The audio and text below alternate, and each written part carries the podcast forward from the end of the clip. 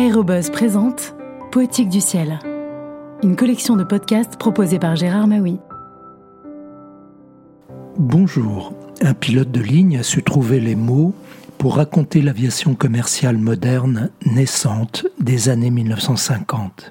Qu'il s'agisse de pilotage, de mécanique ou de navigation, Tempête sur la ligne décrit les défis quotidiens qu'il fallait alors relever pour exploiter des lignes aériennes à commencer par le décollage.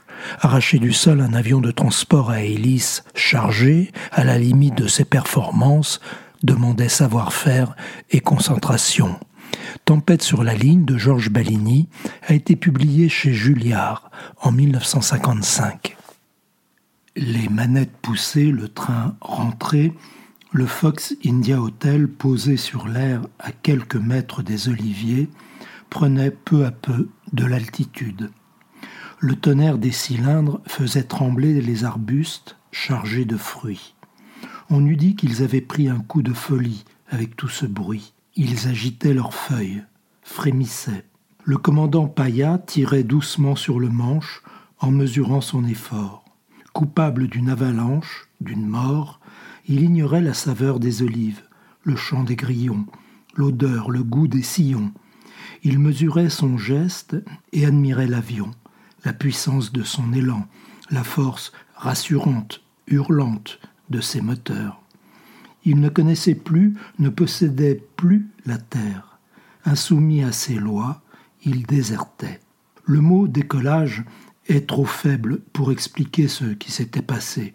Depuis que l'homme quitte l'écorce terrestre, c'est un mot galvaudé. On tire sur le manche et hop, ça décolle.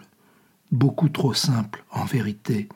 Il s'agit plutôt d'un détachement pénible, d'un arrachement.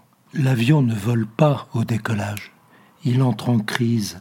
Il s'agite avec une rumeur de querelle. Il franchit quelques mètres lourdement, se dandine, pèse et adhère. Pendant un temps très long, il fait confiance au sol et y repose la moitié de ses tonnes. Sur la pointe des pieds, le nez en l'air, il peine, hésite sur son axe, embarque à droite, prend des coups, tire à gauche, rugit son effort magnifique. Il peine et il le dit, il le rugit. Aussi massif qu'une oie, il effleure le macadam et s'assure une dernière fois de son équilibre avant de se confier entièrement à l'air.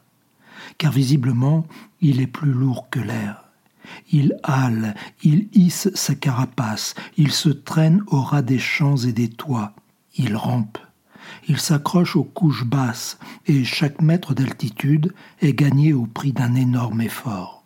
Une tortue demande moins à son organisme pour franchir un talus. Elle prend son temps, elle se ménage. L'avion, lui, n'a pas le temps, il travaille au maximum de sa puissance. Chaque décollage est une nouvelle victoire sur la pesanteur.